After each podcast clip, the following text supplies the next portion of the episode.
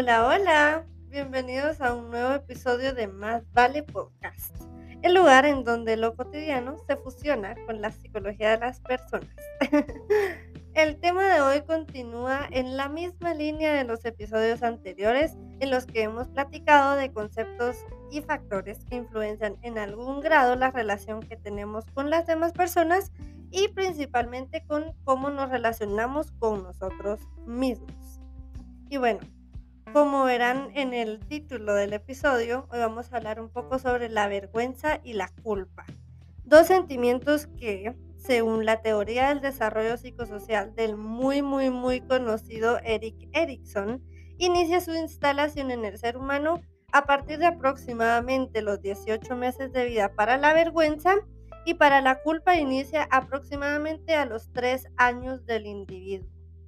Esto sucede porque a, partir de esas edades se nos comienza a inculcar los valores sociales y también porque iniciamos a discernir entre las conductas aceptadas y las conductas rechazadas.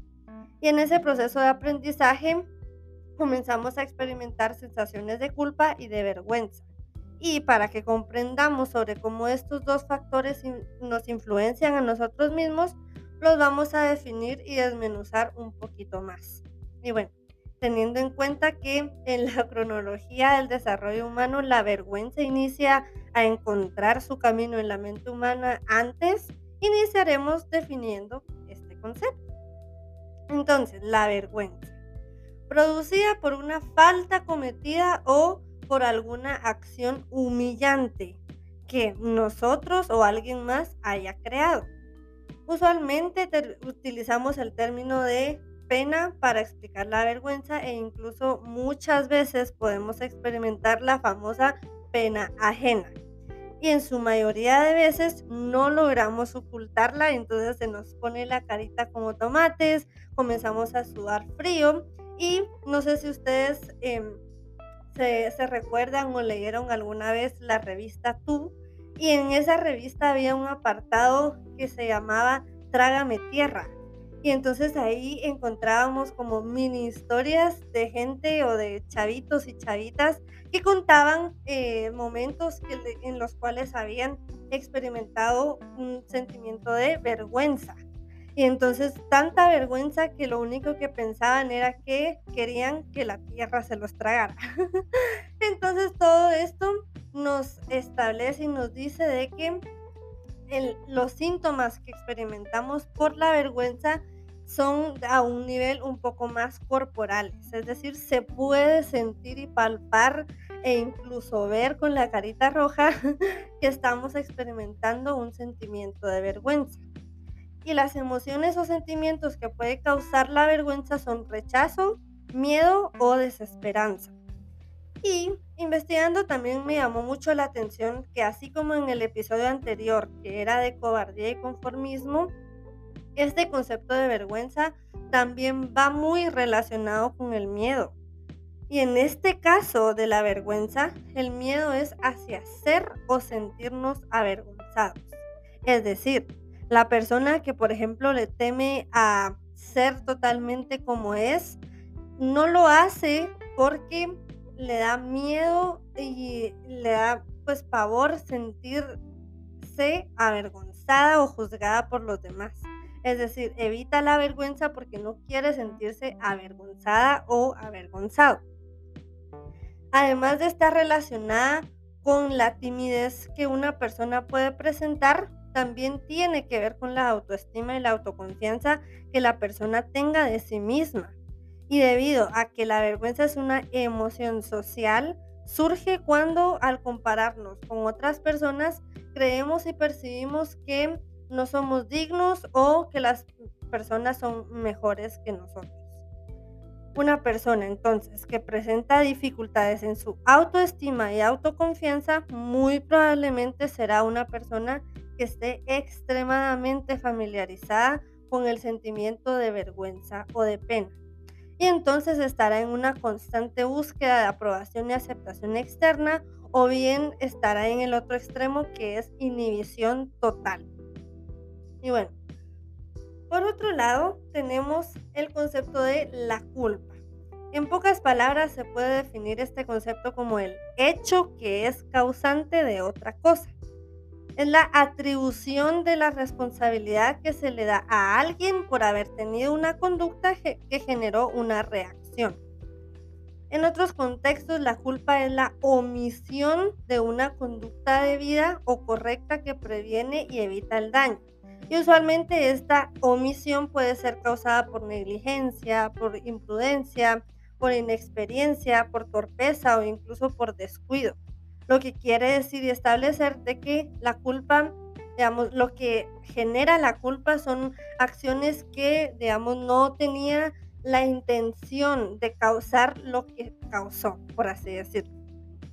Se puede establecer entonces que la culpa genera un sentimiento de responsabilidad por el daño causado. Y usualmente sucede que nos comienza a invadir un montón de pensamientos caracterizados por el remordimiento que nos causa el haber hecho esa acción.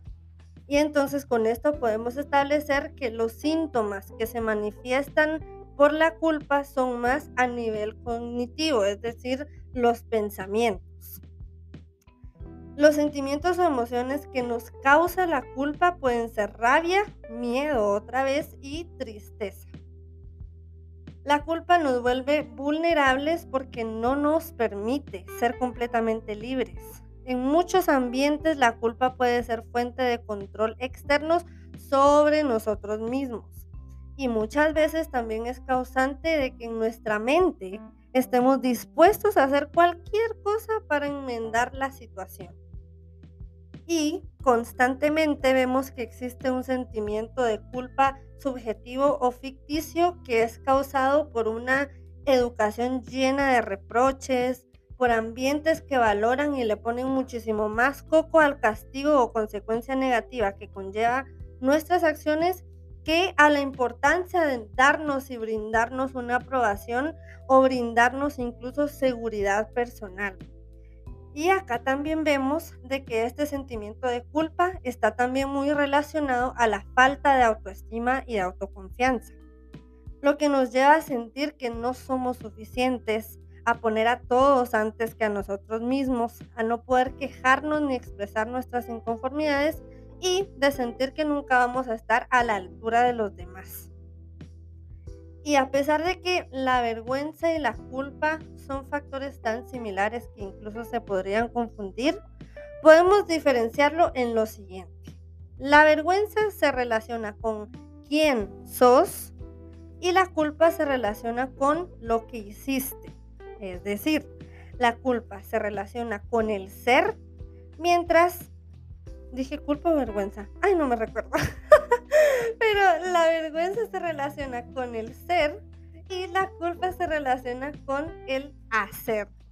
Entonces, la culpa usualmente nos lleva a que cambiemos nuestro actuar y por ende que existan cambios positivos, mientras que la vergüenza degrada nuestra valía personal porque nos hace sentir mal por las características que nos definen. Lo que sucede es que cuando este sentimiento de vergüenza se apodera de nosotros, nos volvemos cobardes, nos inhibimos aún más y nos ocultamos de las personas. Y ojo que no necesariamente hablo de un ocultarse literal de que me voy a enchamarrar en mis sábanas para que nadie me mire, sino que nunca logramos mostrar nuestro yo más auténtico por miedo al rechazo y al que dirán. Y entonces nos comienzan a invadir todos estos pensamientos de que no somos dignos y poco a poco terminamos perdiéndonos a nosotros mismos en nosotros mismos. Mientras que por otro lado, el sentimiento de culpa va a aumentar esos comportamientos prosociales y esos comportamientos prosociales son aquellos que benefician a los demás y investigando un poco sobre este, este tema de vergüenza y culpa, encontré que en un estudio del 2015 mencionan de que debido a este factor, de que la culpa está muy vinculada a este tipo de comportamientos prosociales, se podría establecer que las personas que son más propensas a sentir culpa son más hábiles identificando las emociones de las demás personas. Es decir, que en pocas palabras, la culpa y la empatía suelen ir paralelas en la persona. Y reflexionando también sobre este tema, me, me puse a pensar que me parece tan irónico que un sentimiento que tiene que ver con el aspecto social de nuestra vida, como lo es la vergüenza o también a veces la culpa, sea justa y precisamente una de las causas y obstáculos que nos impiden relacionarnos a totalidad con las demás personas. Tal vez de pequeño o de pequeña se te exigió de más, cometiste un error y entonces recibiste una respuesta negativa o de rechazo, tuviste una crianza muy rígida que nunca te permitió explorar o alimentar tu curiosidad inocente, o recibiste críticas por cómo lucías en ese entonces o por cómo actuabas, o incluso sufriste humillación de parte de alguien que creíste ser de confianza. Y hoy te digo que por parte de todas esas personas que tuvieron alguna de esas causas sobre ti, por todos aquellos factores que te han hecho sentir vergüenza de mostrarte tal cual sos, o, o culpa por algo que no hiciste malintencionadamente, yo te pido perdón. Pero especialmente te invito a que te perdones a ti mismo o a ti misma, porque no deberías de llevar la carga de aquello sobre lo cual no tuviste ni tienes el control. Tus papás tal vez no supieron mejor. Aquella maestra que te humilló por no responder bien la pregunta, no sabía lo que hacía. Aquella acción que tomaste sin saber sus consecuencias no deberían de tener control sobre ti.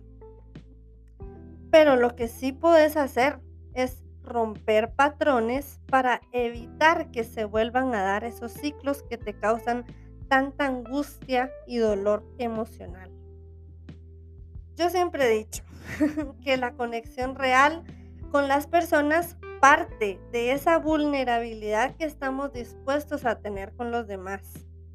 Es decir, ser auténticos y vulnerables y transparentes no nos hace débiles. Al contrario, nos hace total y recontravalientes porque no muchas personas son capaces de hacerlos. El expresarnos, el permitirnos sentir, el aceptarnos mientras estamos en un estado constante de mejora y aprendizaje nos hace crecer y nos hace madurar.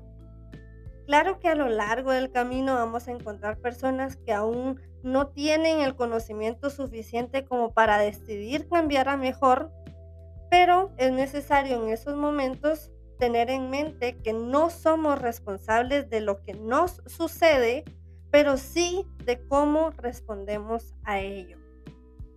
Y bueno, eso fue todo el episodio de hoy. De corazón espero que te haya servido, que hayan aprendido algo y que juntos logremos poco a poco utilizar estos conceptos y estas emociones sociales o individuales de una manera sana y saludable. Y por último, te invito a que me sigas en la página de Instagram que encuentras como Más Vale Project, en donde los mantengo actualizados cuando haya un nuevo episodio y donde encontrarás contenido beneficioso para tu crecimiento personal. Y también, si tienes tiempo, comparte conmigo tus opiniones sobre los temas que vamos abordando aquí en el podcast, porque al final de cuentas todo esto es para y es por ti. Y me encantaría saber en qué puedo mejorar. Y no olvides, más vale a paso andar que correr y tropezar. Chao, bye.